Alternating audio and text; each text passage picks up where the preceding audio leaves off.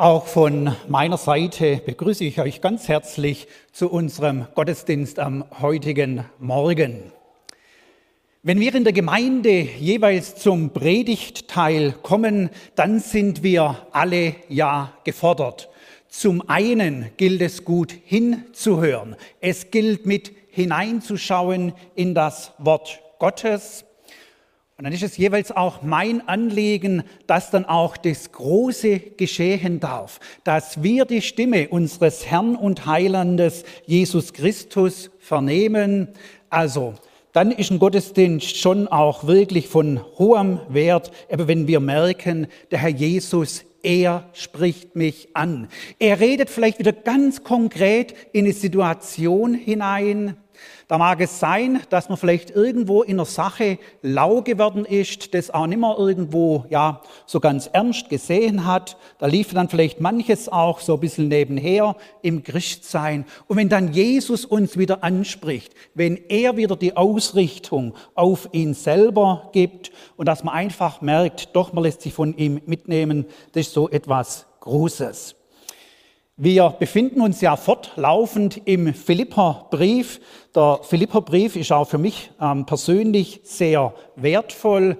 Und was ich dann auch immer wieder im Philipperbrief mit feststelle, dass ähm, ja, da so viel enthalten ist, was einfach auch mit in die heutige Zeit hineinredet, wo in unser Christsein in diese Zeit mit hineinredet.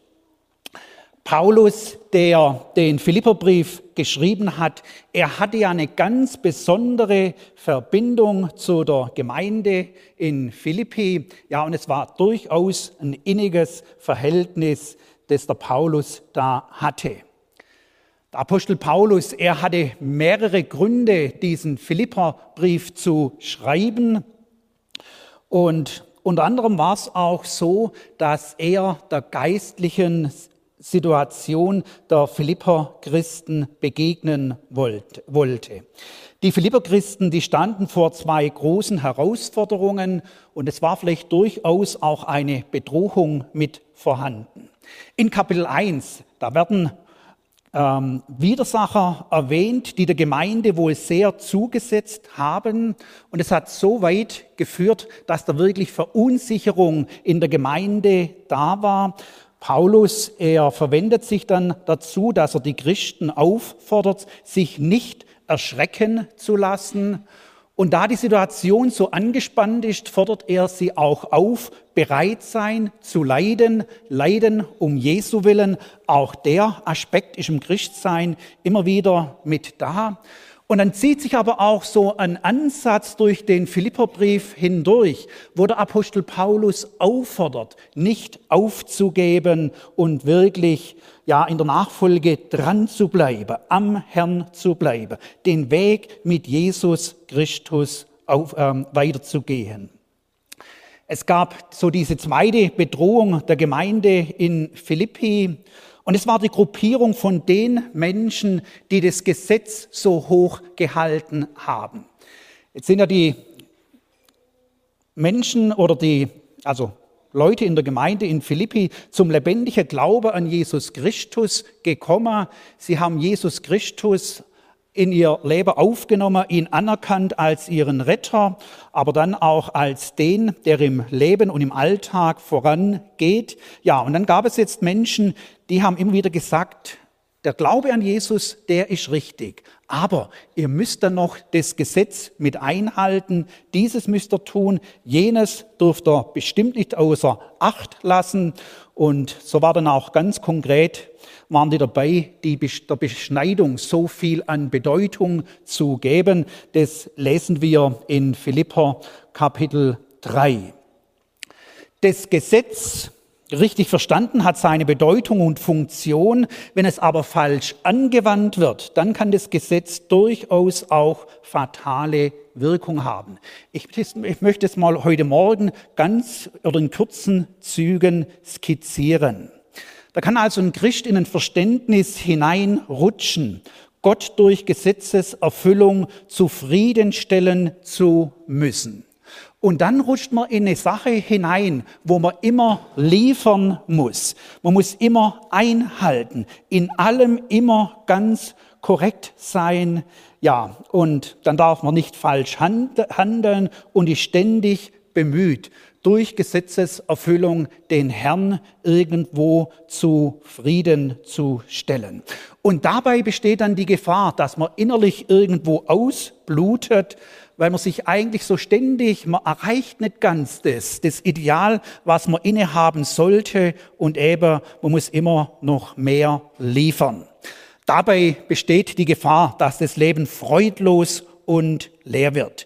Wir haben in der Bibel eine Geschichte und da haben wir so, ja, mit Teil der Geschichte, wo Inbegriff ist, wenn einer zu sehr einfach in dieser Schiene des Bemühtseins drin ist und ständig eben aus dieser Anstrengung heraus sein Leben lebt. Das ist der ältere Sohn in der Geschichte des verlorenen Sohnes. Ja, als sein Bruder heimkommt und er mit eingeladen wird zu dem Fest, da kann er ja äh, innerlich nicht mitgehen, er ist da nicht dabei. Und dann äußert er sich seinem Vater gegenüber sehr ähm, ja, vorwurfsvoll. Und den Vorwurf, den hat er folgendermaßen formuliert. So viele Jahre habe ich dir gedient und du hast mir nie einen Bock gegeben, damit ich mit meinen Freunden fröhlich wäre. Also hier meine ich, da haben wir dieses Christsein, wo es eben ständig um das Einhalten geht, ständig um das korrekte Verhalten und eben nie konnte er freudevoll sein. Da hat einer etwas falsch verstanden, da hat einer dem Gesetz eine falsche Bemessung. Äh, ja, Gewichtung beigemessen. Da hat auch einer nicht verstanden, was es wirklich heißt, zu Gott zu gehören, sein Kind zu sein. Also falsches Gesetzesverständnis macht schnell hart und freudlos. Der Philipperbrief, der gilt ja als der Freudenbrief. Wir werden auch heute Morgen dazu kommen, dass wir zur Freude ähm, aufgerufen werden gegen falsches Gesetzesverständnis. Der Apostel Paulus, er hält Freude entgegen, wo er der Meinung ist, jawohl, im Christsein ist wirklich Freude da. Warum? Weil der Christ im Besitz etwas Einzigartiges ist und dies ist eben die Person Jesus Christus selber. Der Philipperbrief in seiner Gesamtheit hat sehr viele ähm, wertvolle Abschnitte und auch ja Verse, die wirklich markant herausstechen. Aber für mich ist der Schlüsselvers in Kapitel 1, Vers 21, wo der Apostel Paulus ganz in Kürze sagt, also für ihn das Wesentliche, denn Christus ist mein Leben und Sterben ist mein Gewinn. Ich möchte mal den zweiten Teil des Sterbens für den Moment außen vor lassen, aber der Apostel Paulus, er hat für sich die Ausrichtung, Christus ist mein Leben. Er braucht Jesus Christus im Alltag geradezu und er erlebt es aber auch, dass von der Seite des Christus so viel in sein Leben hineinfließt. Er erfährt eine Fülle, ein Reichtum, die durch Jesus Christus gegeben ist.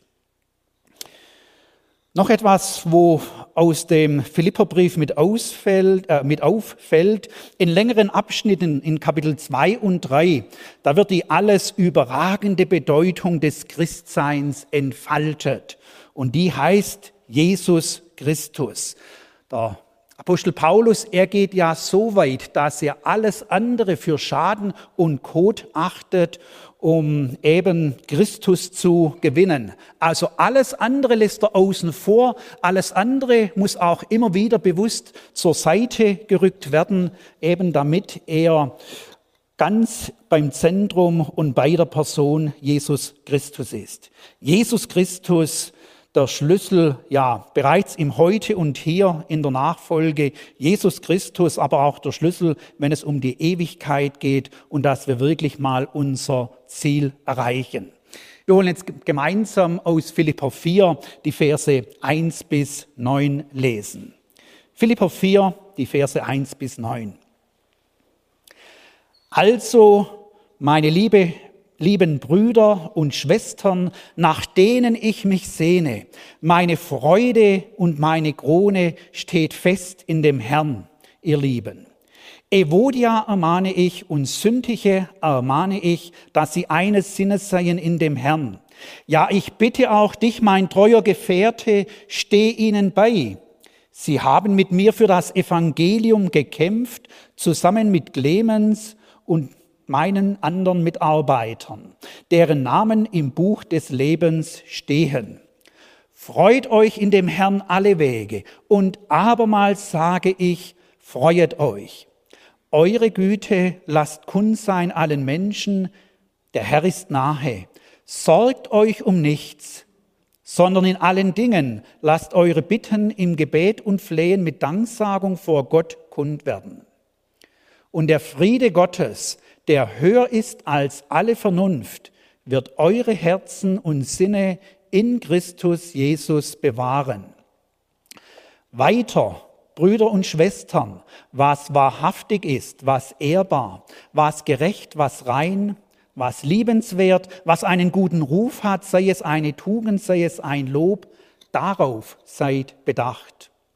Was ihr gelernt und empfangen und gehört und gesehen habt an mir, das tut, so wird der Gott des Friedens mit euch sein. Soweit hier diese neun Verse ich finde es bereits im ersten Vers hier sehr ansprechend, wenn der Apostel Paulus seine Brüder und Schwestern anspricht, sie anschreibt und dann auch noch sein Herz mitteilt. Er hat hier ausgesagt, nach denen ich mich sehne. Hier kommt bereits etwas zum Ausdruck, was im Leib Christi vorhanden sein soll. Und das ist das, die Anteilnahme, das ist das innere Mitgehen aneinander. Ja, wir haben Interesse aneinander. Wir haben auch ein Interesse, dass wir gemeinsam auf der Weg auf dem Weg der Nachfolge vorwärts gehen und dass wir uns auf diesem Weg immer wieder ermutigen. Also, nach denen ich mich sehne, der Paulus, er hatte ein wirkliches Verlangen nach seinen Geschwistern. Und ich meine, dass es auch bis in die heutige Zeit wirklich ein gesundes Kennzeichen ist für unser Christsein. Wir sehnen uns nach der Gemeinschaft miteinander. Wenn wir diese neun Verse hier in Kapitel 4 mit anschauen, dann fällt uns auf, dass da eine ganze Menge an verschiedenen Gedanken da ist, wo bestimmt ja Stoff bieten würde für drei oder vier Predigten. Ich möchte mich für den heutigen Morgen auf drei Schwerpunkte aus diesem Text ähm, begrenzen. Zunächst einmal der erste Schwerpunkt, der geht aus Vers 1 bis 3 hervor, ein versöhntes Miteinander durch Christus. Es war ja dort zu einer Konfliktsituation gekommen. Der Konflikt war noch nicht gelöst, aber der Ansatz, den der Paulus verfolgt, dass es ein versöhntes und damit wieder ein ja, gutes Miteinander geben kann. Dann der zweite Schwerpunkt, freue dich in Christus. Unter die Verse 4 und 5 und aus den Versen 6 und bis 9, da gilt aber der erste Vers, ähm, ist da auch noch mit dabei, da wird uns aufgezeigt, dass wir einen tiefen Halt durch Christus haben. Ja, dieser tiefe Halt, also eben auch in Kapitel 4, was sich schon den ganzen Brief hindurch zieht, diese überragende Bedeutung von Christus, die wirksame Kraft, die er im Leben des Gläubigen hat, wird auch hier in diesem Abschnitt wird uns wieder vor Augen geführt. Wir werden in diesem Abschnitt auch wieder ganz zu unserem Herrn ähm, ja, hingeführt und er soll eben diese Schlüsselfunktion in unserem Leben haben. Wir kommen zu diesem ersten Schwerpunkt, versöhntes Miteinander durch Christus. In der Gemeinde in Philippi, da gab es zwei Gemeindeglieder und zwischen denen beiden, da lief es nicht mehr so unbeschwert und unbekümmert, wie das einmal war. Ja, vielleicht war die Kommunikation schon ein Stück weit abgebrochen oder vielleicht auf ein Minimum reduziert. Es werden hier die zwei Personen die ein Problem miteinander hatten, angesprochen, die Evodia und Syntyche. Übrigens, wenn hier von zwei Frauen die Rede ist, Liebe Männer, lehnt euch nicht zurück. Wir haben in der Bibel viele Beispiele, wo auch wir Männer angesprochen werden, wenn es auch da Konflikte und Probleme gab. Also wir sind da nicht besser. Es geht heute Morgen hier in diesem Abschnitt auch nicht um ein frauenspezifisches Thema. Was konkret zwischen Evodia und Syntyche ähm, stattgefunden hat, wie tief dieses Problem lag, welche einzelne Vorfälle und Ereignisse sich ereignet haben. Die Bibel, der Apostel Paulus spricht mit keiner Silbe darüber. Wir wissen also nicht, ähm, was das Problem war. Wir wissen aber um die Auswirkung, die sich aus dem Problem ergeben hat. Also die beiden, die waren nicht mehr eins. Die beiden waren nicht mehr unbeschwert im Gemeindealltag miteinander unterwegs. Vielleicht ging es auch so weit, dass eine Zusammenarbeit kaum mehr möglich war. Es ist auch gut möglich, dass die Auswirkung in der Gemeinde bereits so war, dass da eine Gruppierung stattfand. Die einen hielten es mehr mit der Evodia, die andere mit der Syntyche. Ja, und das hat Auswirkungen gehabt ähm, im Gemeindealltag. Der Konflikt, der da geherrscht hat, der ging sehr wahrscheinlich über eine Meinungsverschiedenheit hinaus und eben jetzt konnten sie es nicht mehr miteinander. Das muss jetzt gar nicht heißen, dass die zwei Personen einander Feind waren, dass Hass im Spiel war, Missgunst, dass man dabei war, sich fertig zu machen oder lieblos unterwegs war, aber eben etwas ganz Wesentliches war gestört. Jetzt finde ich das ja hochinteressant. Der Apostel Paulus, er hat wohl vernommen, dass es diesen Konflikt in Philippi gibt. Und jetzt ist er in der Ferne in Rom. Er schreibt einen Brief und jetzt nimmt er sich der Situation des Konfliktes an. Also hochinteressant, wie die Konfliktlösung in der Situation für den Apostel Paulus aussieht. Wir würden vielleicht erwarten, dass er in Handlungsschritten aufzeigt, wie der Konflikt gelöst wird. Fünf Handlungsschritte, finden wir aber nicht in diesem Text. Wir finden auch keine drei Handlungsschritte. Im Grunde genommen hat der Apostel Paulus nur eine ganz kurze Aussage, wo er meint, was wesentlich ist, dass dieser Konflikt beigelegt wird. Wenn Konflikte am Laufen sind oder abgelaufen sind, und jetzt muss sich der jemand dieser Sache annehmen, dann geht es ja oft darum, dass es zu einer Anhörung kommt und man feststellt, ja, wo liegt das eigentliche Problem? Wer hat wie viel zum Problem ähm, beigetragen? Was hat sich ereignet? Nehmen wir ein ganz einfaches Beispiel aus dem Familienalltag. Die Eltern sind gemeinsam unterwegs für Besorgungen und dann kommen sie abends um 18 Uhr nach Hause. Von den drei Kindern, die unter zehn Jahren sind, eins ist ganz heftig und herzzerreißend am Weinen. Also die Eltern sind noch nicht zur Tür drin und dann meldet sich die Emily, Emily schon, der Tim, der Tim hat mich geschlagen. Der Tim war böse. Ja, und jetzt ist eigentlich für die Eltern die Frage, was hat stattgefunden?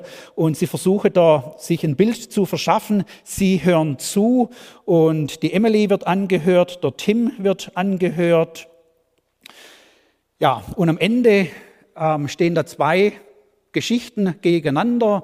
Wenn eins der Kinder eine Aussage macht, dann kommt vielleicht das andere und sagt, nee, das war gar nicht so, ähm, ich habe gar nicht ähm, geschlagen oder ich habe nicht zuerst geschlagen. Die Emily, die hat mir die Zunge rausgestreckt. Ja, und dann eben geht das hin und her. Und wir kennen das etwas, dass es ja manchmal ganz schwierig ist, um wirklich sich ein Bild zu verschaffen, was hat denn nun wirklich stattgefunden. Im Gemeindealltag, ob hier in Europa oder in Papua-Neuguinea, ähm, habe ich ja auch verschiedene Konflikte miterlebt und da vielleicht eine Beobachtung mit, die ich immer wieder mal auch gemacht habe wenn man dann von den Konfliktparteien die eine Seite gehört hat und die alles dargelegt hat. Am Ende des Gespräches, da hat man vielleicht so zu der Person oder zu den Betroffenen sagen können, ihr habt recht. Und dann ist man den Weg gegangen zur zweiten Gruppe oder ja, zu den Menschen und hat denen ihr Version angehört. Die haben alles dargelegt und da konnte man am Ende auch sagen, ihr habt auch recht.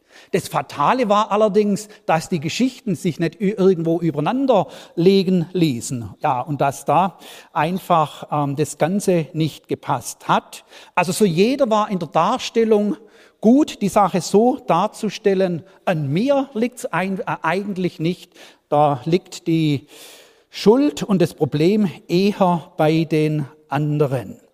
Der Apostel Paulus geht hier also in der Sache nicht darauf ein, ähm, wie man die Sache aufarbeiten kann und im Detail feststellen kann, was hat denn ähm, hier wirklich stattgefunden. Ähm, ja, das ist ja bestimmt auch immer wieder mit hilfreich, eben festzustellen, was hat zum Problem beigetragen. Das kann auch hilfreich sein, aber eben, es lässt sich nicht in jedem Fall machen. Ich denke, wir kennen ja diese bekannte Geschichte von, wo sich zu der Zeit von Salomo zugetragen hat. Er war mitbestellt, um Recht zu sprechen im Volk. Da kommen eines Tages zwei Frauen, beide erzählen in der Kürze, wir haben ein Kind geboren, ähm, ja, und diesen Säugling gepflegt und das Beste für ihn getan. Und dann sagen sie aber, sie haben in einem Haushalt gewohnt, das Kind der anderen ist gestorben, mein Kind lebt. Und eben jetzt war der Streit da, ähm, wessen Kind das Lebende ist und welches des Todes, wem was gehört. Der Salomo, er sollte Recht sprechen. Es wäre für Salomo unmöglich gewesen, wenn ihm der Herr in dem Moment nicht die Weisheit und Geistesgegenwart gegeben hätte. Ja, und eben, das hat der Herr hier so geschenkt, aber eben manches Mal, es lässt sich gar nicht feststellen, wo das eigentliche Problem begonnen hat. Der Apostel Paulus, also ist hier nicht rückwärts, rückwärts gewandt, um die Sache aufzuarbeiten. Ich sage jetzt aber damit pauschal nicht, dass man das nie machen soll. Eben Vergangenes anschauen kann durchaus ähm, ja, seine Bedeutung haben. Aber der Apostel Paulus, er ist vorwärts gewandt. Und er fordert diese zwei Frauen ähm, einfach auf, dass sie eines Sinnes sind. Der Apostel Paulus, er ist mit dieser Aussage zielorientiert. Also beide sollen bemüht sein. Beide sollen etwas dazu beitragen, dass es wirklich wieder zum Frieden kommt. Damit Einigkeit ähm, wieder da sein kann, da darüber nachdenkt, ja, dann gibt es ja für uns eben auch ganz konkrete Schritte oder Dinge, die wir in der Praxis machen können. Also seid eins oder eines Sinnes in dem Herrn. Das kann dann, wenn ein Konflikt da ist, wenn etwas brodelt, wenn eine Missstimmung da ist, für uns bedeuten, dass wir uns überlegen, was ist dran. Der erste Schritt, der wäre vielleicht einfach mal folgender in der Praxis, den Schritt aufeinander zuzumachen. Und wenn man den Schritt dann aufeinander zumacht in einer Konfliktsituation, dann aber auch mit einer Haltung und mit einem Herzen, wo man einen versöhnlichen Ton anschlägt, damit es gegenüber vom Start weg bereits weiß, doch hier liegt jemand dran, dass die Sache wieder wird. Konkret wäre es dann auch mit dran, die Sache, die vorgefallen ist, und die jetzt eben Verschiedenes ausgelöst hat, anzusprechen. Und dann vielleicht auch schon mal gleich eine Wertung mit hinzumachen. Das muss gar nicht im Detail alles geklärt sein, aber die Wertung, es tut mir leid. Und so ein erstes, es tut mir leid, das bricht ja in einer Konfliktsituation schon oft wirklich, ja, das Eis. Dann von unserer Seite her einfach mal ausräumen, eben was mit zum Konflikt, zur Spannung beigetragen hat. Vielleicht auch eine Haltung, wo man eine Zeit lang auch nicht bereit war, die Sache zu schlichten, ähm, keine Bereitschaft zur Versöhnung hat. Auch das einfach beim Namen nennen und ausräumen. Ja, und je nachdem mag es dran sein, sich zu entschuldigen und eben das, was man benannt hat, auch dort nochmal die Wertung mit hinzumachen, es tut mir leid. Wenn ein Konflikt unter Christen beigelegt wird, dann meine ich auch, dass es mit dran ist, dass man sich versöhnend die Hand reicht. Dass mit dieser ausgestreckten Hand einfach, ähm, ja, das auch unterstrichen wird. Wir liegt daran, dass wir wirklich wieder ein gutes Miteinander für die Zukunft haben. Wenn der Apostel Paulus für die Konfliktlösung einfach vorgegeben hat, hat, äh, hat, seid eines Sinnes in dem Herrn, dann merken wir ja, dass Einheit wirklich ein hohes Gut ist.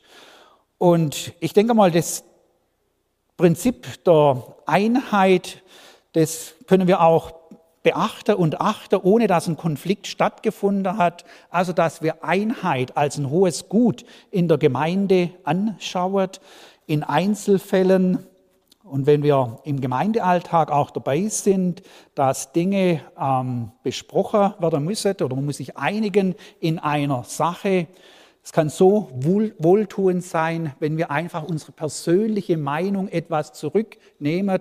Also es muss ja nicht immer darum gehen, dass du zum Ziel kommst, mit dem du dir, die Sache vorgestellt hast, eben sich immer mal wieder auch zurücknehmen und dann ist vielleicht ein Gedanke von einem anderen mit dran, also das Zurücknehmen und damit auch ein Signal des Respektierens, der Anerkennung der andere gegenüber zu senden, das tut immer wieder gut.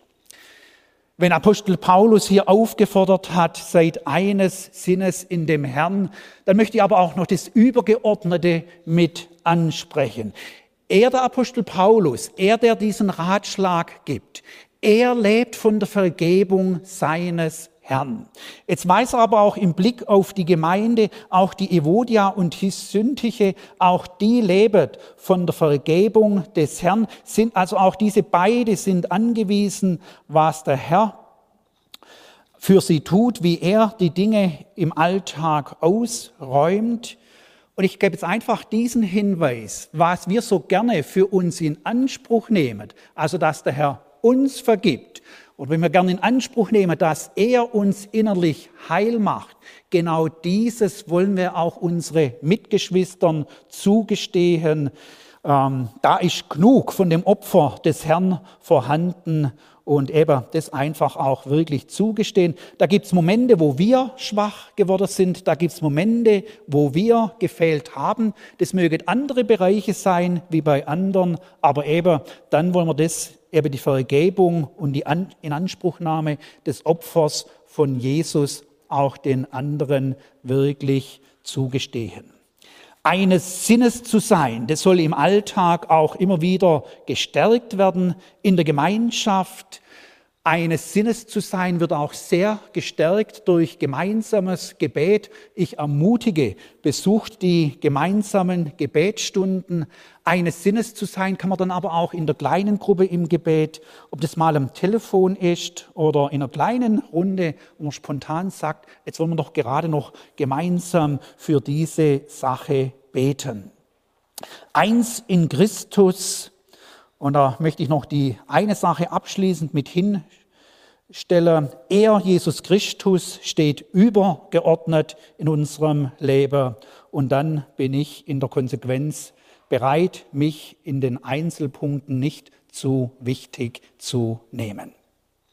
Wir kommen zu dem zweiten Schwerpunkt in Philippa 4, Vers 4, wo die Aufforderung an uns ergeht, freut euch in dem Herrn alle Wege, abermals sage ich, freuet euch.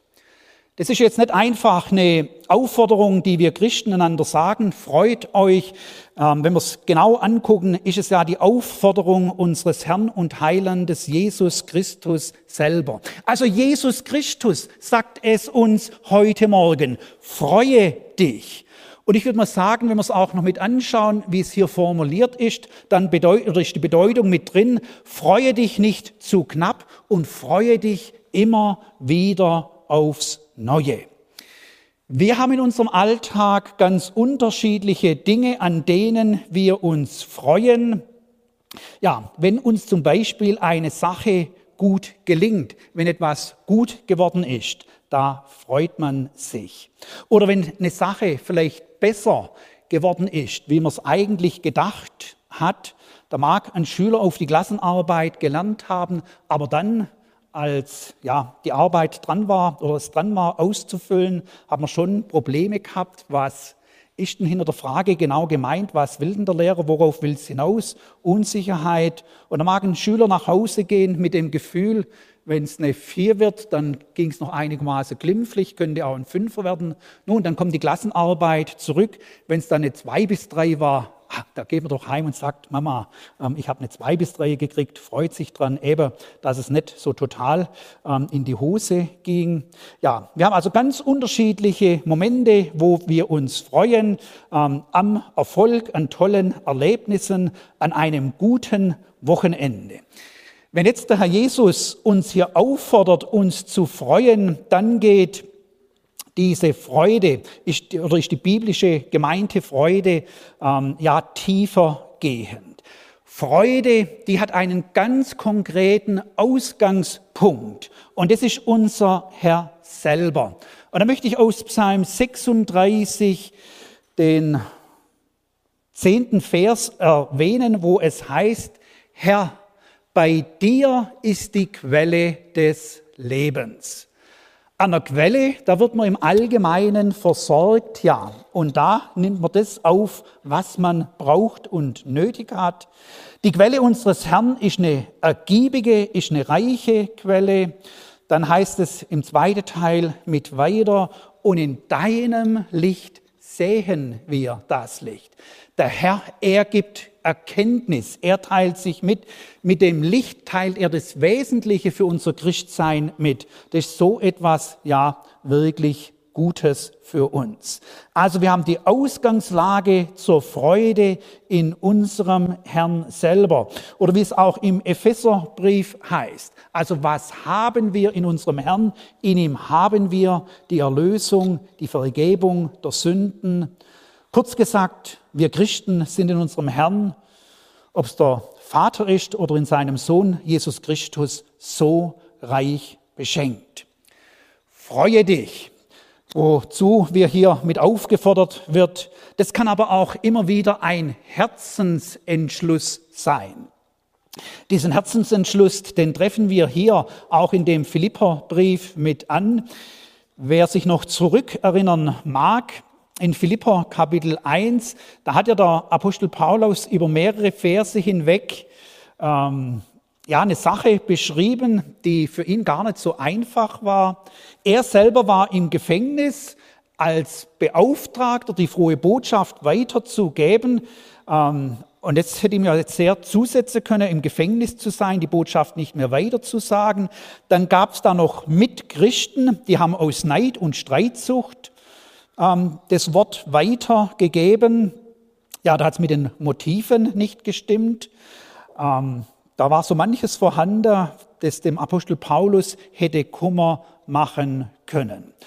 Und jetzt lesen wir da im Vers 18, wie er mit der ganzen Sache umgeht. Also die einen machen so, da sind die Motive rein, bei den anderen nicht. Was tut's aber, wenn nur Christus verkündigt wird auf jede Weise? Es geschehe zum Vorwand oder in Wahrheit, so freue ich mich darüber. Und jetzt eben sein Herzensentschluss, aber ich werde mich auch weiterhin freuen. Die Situation, wie das Evangelium verkündigt wurde, also war zum Teil nicht ähm, das Beste und ja, wie man das sich gewünscht hätte. Aber der Apostel Paulus, er macht diesen Herzensentschluss, aber ich werde mich auch weiterhin freuen. Ich für mich gehe davon aus, der Apostel Paulus, er war innerlich auch an der Ruhe, dass in diese Situation hinein der Herr wieder etwas tun wird. Und eben auch die, die das Evangelium nicht aus reinen Motiven weitergeben, dass da der Herr ja hineinreden wird und eine Veränderung bewirken wird. Also er lässt sich die Freude nicht nehmen. Ich möchte noch so ein ganz kurzer Streifzug mache und einfach ein bisschen Impulse für die Freude zu geben. Freuen können wir Christen uns, weil der Herr Herr ist. Und dann können wir uns äh, immer wieder auch ganz konkret an unserem Herrn Jesus freuen. Und wenn es manchmal trüb aussieht und Situationen auch sehr angespannt sind, dann können wir uns freuen, weil die Sache unseres Herrn Jesus nicht untergeht. Habt ihr auch schon manchmal den Eindruck gehabt, so wie es im Moment aussieht, so ernst? Ja, schlimmer kann es fast nicht mehr werden, aber eben die Sache unseres Herrn Jesus geht nicht unter. Ansonsten lässt das Buch der Offenbarung, wo wir merken, dass eben auch der himmlische Vater eben zu seinem Ziel kommt. Buch der Offenbarung, manches wird ist dramatisch und da findet Entwicklungen statt, unschön. Aber gesamt kann man über das Buch der Offenbarung aussagen, des Herrn Plan geht auf. Er baut sein Reich und dieses Reich wird in dem ewigen Reich gründen, wie er oder enden, wie er sich das ja vorgenommen hat. Freuen können wir uns auch, weil die Sache Gottes nicht verdirbt und einen ewigen Bestand hat. Ich freue mich, weil der Herr zum Ziel kommt. Ich freue mich, dass sich einmal alle Knie vor dem Herrn beugen werden. Ich freue mich auch, dass einmal alle Zungen bekennen müssen, dass er der Herr ist. Ja, und dann können wir uns auch immer wieder ganz konkret an den Segnungen freuen und an dem, was uns durch Christus zuteil geworden ist. Da erwähne ich noch ein paar Bibelverse. Ich freue mich, im Herrn Gerechtigkeit und Stärke zu haben. Ich freue mich, dass der Herr mein Heil und mein Licht ist. Ich freue mich, dass ich aus den Heilsbrunnen Gottes schöpfen kann. Und da ist immer wieder Neues bereit und sollte unser Leben dürr sein, eben bei den Heilsbrunnen Gottes wird uns wieder ganz Neues zuteil. Dann können wir uns daran freuen, dass ein Senfkorn, so klein es auch ist, aufwächst und eben das Reich Gottes so groß wird, wie das der Herr will, dass es auch mal darin mündet, dass ja, eine unzählbare Schar aus allen Nationen vor dem Thron Gottes ähm, versammelt sein wird. Freuen, freuen können wir uns, weil die Gefangenschaft beendet ist. Freuen können wir uns, weil Gott für uns ist. Freuen können wir uns, weil unsere Namen im Buch des Lebens eingetragen sind. Und dann möchte ich noch für ein paar Minuten zu dem letzten Schwerpunkt in diesem Text kommen. Der Gläubige, er hat einen tiefen Halt durch Christus. Zunächst einmal steht im ersten Vers, die Aufforderung steht fest in dem Herrn, ihr Lieben. Also Festigkeit in dem Herrn. Der Herr selber, er ist der Grund dafür, dass unser Leben wirklich oder in unser Leben Festigkeit hineinkommt oder immer wieder neu hineinkommt. Wir merken es ja manches Mal. Wir in unserem Christsein sind da nicht so beständig und ja, da gibt es ganz unterschiedliche ähm, Zeiten. Aber diese Aufforderung steht fest in dem Herrn, beinhaltet also für uns, es braucht die Auf, Ausrichtung auf ihn. Ähm, dann Ausrichtung oder wenn wir uns auf ihn ausrichten, in sein Wort hineinschauen, dann fließt von seinem Wort her wieder in unser Leben, unser Herz wird fest, wir erhalten Klarheit, wir erhalten einen klaren Blick vom Herrn her, steht fest in dem Herrn wird auch erreicht, indem wir die Gemeinschaft mit unserem Herrn pflegen. Und wir es in der Praxis immer wieder machen, dass wir das Angesicht unseres Herrn suchen. Tiefer Halt durch Christus. Wir haben ja den vierten Vers jetzt, freut euch in dem Herrn, ähm, alle Wege angeschaut. Als Folge von der Freude in dem Herrn hat der Gläubige auch etwas, das Freundlichkeit von uns ausgeht. Und wir sind also zuerst Beschenkte, bevor die Freundlichkeit von uns ausgeht. Auch hier klingt dieser Halt in Christus mit an. Im fünften Vers wird der tiefe Halt in Christus nochmal konkret mit beschrieben. Der Herr ist nahe. Übrigens ein Punkt, wo der Feind uns auch immer wieder anficht und ja, uns eigentlich wissen lassen möchte, dass wir alleine ähm, auf uns gestellt sind. Und er den Eindruck erwecken möchte, eben, wir sind alleine unterwegs um uns herum, da sieht es ganz, ähm, ja, dürftig aus. Aber das ist nicht, entspricht nicht der Wahrheit. Der Herr ist nahe, er ist bei seinen Kindern. Tiefer Halt durch Christus. Und da möchte ich abschließend noch den achten Vers mit ansprechen. Und da da jetzt einiges an Gedanken mit drin ist, lese ich den Vers nochmals weiter, liebe Brüder. Was wahrhaftig ist, was ehrbar, was gerecht, was rein, was liebenswert, was einen guten Ruf hat, sei es eine Tugend, sei es ein Lob, darauf seid bedacht.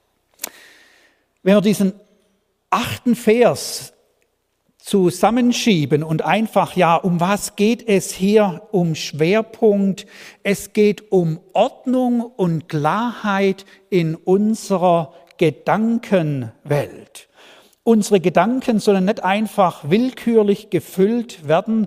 Also da beschreibt der Paulus hier etwas, was bewusst stattfindet. Also schaut das Wahrhaftige, das Ehrbare, das Gerechte, das Reine an Darauf seid bedacht, richtet darauf immer wieder euren Sinn. Der Feind, er ist eher auf der anderen Seite unterwegs. Er möchte, dass unsere Gedanken den schweren Dingen nachhängen, dem, was nicht so gut gelaufen ist, wo uns vielleicht Unrecht geschehen ist, wo wir nicht beachtet wurden und, und, ja. Und dann möchte er ein Gedankenkarussell in Gang setzen, ja, wo man schnell dabei ist, ein Stück weit auch Trübsal zu blasen. Ordnung und Halt durch Christus in der Gedankenwelt. Und da hat mir dieses Wort schon so oft gut getan oder dieses Wort hat mich schon so oft gestellt, eben über dieses Gute, dem Herrn Wohlgefällige nachzudenken. Mach es ebenso und dann merkt man wieder, wie auch ganz neu eben der Halt wieder im Leben spürbar mit da ist.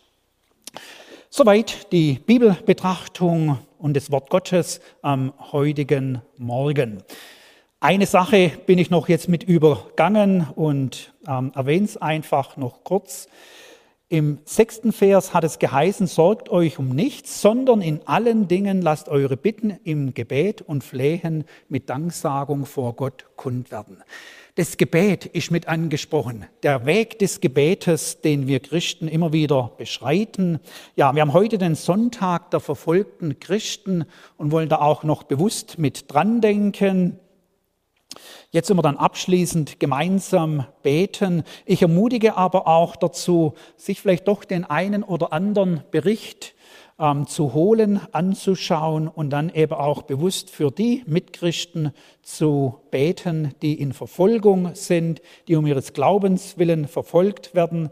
Ja, da findet man ja bei der Kirche für ähm, verfolgte Christen gibt es Angaben oder es gibt äh, verschiedene Organisationen, wo Informationen bereitstellen.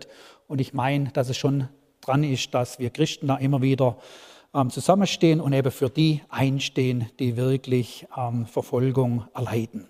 Jetzt wollen wir noch gemeinsam ins Gebet gehen. Herr Jesus Christus, ja, wir sagen dir von Herzen Dank für den Philipperbrief. Danke, dass wenn es zu Konfliktsituationen, unterschiedlichen Meinungen kommt, dass das gar nicht das Ende der Geschichte sein muss. Danke, ja, dass wir auch immer wieder in der einzelnen Situation aufeinander zugehen können, ein klärendes Wort vielleicht mal ja führen können, dann aber wirklich mit dieser Herzenshaltung unterwegs sein können, die Einheit und Einigkeit erneut zu suchen, da bereit sind, ja auch wirklich unser Herz mit zum Ausdruck kommen zu lassen, eben dass wir bemüht sind für das Miteinander und wo das braucht, dass wir da auch mit bereit sind zu sagen, es tut mir leid. Herr Jesus, wir sind auch so froh und dankbar, dass du selber uns zur Freude aufforderst. Und jetzt bist du ja selber wirklich der Grund, die Quelle, dass wir uns freuen können. Ja, und da möchte ich einfach auch dich bitten, wenn wir uns an der Quelle befinden, lass es du immer wieder geschehen, dass wir einfach von dir gut genährt, gesättigt, gestärkt werden, dass wir von dir das aufnehmen können, dass wir mit Mut, mit Freudigkeit vorwärts gehen. Ja, und danke, dass wir wirklich auch Freude in unserem Leben haben können, weil wir wissen, dass dein Plan aufgeht, dass du wiederkommst. Ja, und wenn es manchmal auch der Eindruck hat, sind vielleicht doch relativ alleine unterwegs oder haben da nicht so viel Mitchristen im Alltag um uns herum. Aber danke, ähm, dass die Überzahl, die vielleicht nicht gläubig ist, nicht den Auskunft gibt, wie das für die Ewigkeit aussieht. Eben danke, baust du dein Reich und wirst du da wirklich zum Ziel kommen. Ja, und Herr Jesus, dann können wir uns auch freuen an dem, was uns durch dich zuteil geworden ist, wie du unser Leben immer wieder reich beschenkst, ja, und so lass es auch geschehen. Das war diesen Herzensentschluss mit dem Paulus fasset, wo man auch sagt, ich will mich auch weiterhin freuen. Herr Jesus, dann danken wir dir auch, dass wir von dir gehalten sind, dass du unser Halt bist. Und dann wollen wir dich jetzt abschließend auch noch für die Geschwister bitten, die weltweit verfolgt werden, ja, wo sich im Moment auch in einer Situation befindet, wo sie vielleicht nicht wissen, ob sie ihre lieben Angehörigen mal wieder zu Gesicht bekommen, weil sie im Gefängnis sind, weil sie verschleppt worden sind. Ja, hilf du da in die einzelnen Länder, in die einzelnen Situationen. Wir dürfen dich auch bitten für die Länder, wo Verfolgung herrscht, dass du deine Kinder Weisheit gibst. Weisheit, wann es dran ist, von dir zu zeugen dann aber auch die Weisheit, wo es vielleicht mal besser ist zu schweigen, weil dadurch es zu einer ja, Gefahr kommt, die man vielleicht auch nicht mit wahrnimmt. Und so seid ihr da einfach mit deinen Kindern über den ganzen Erdekreis.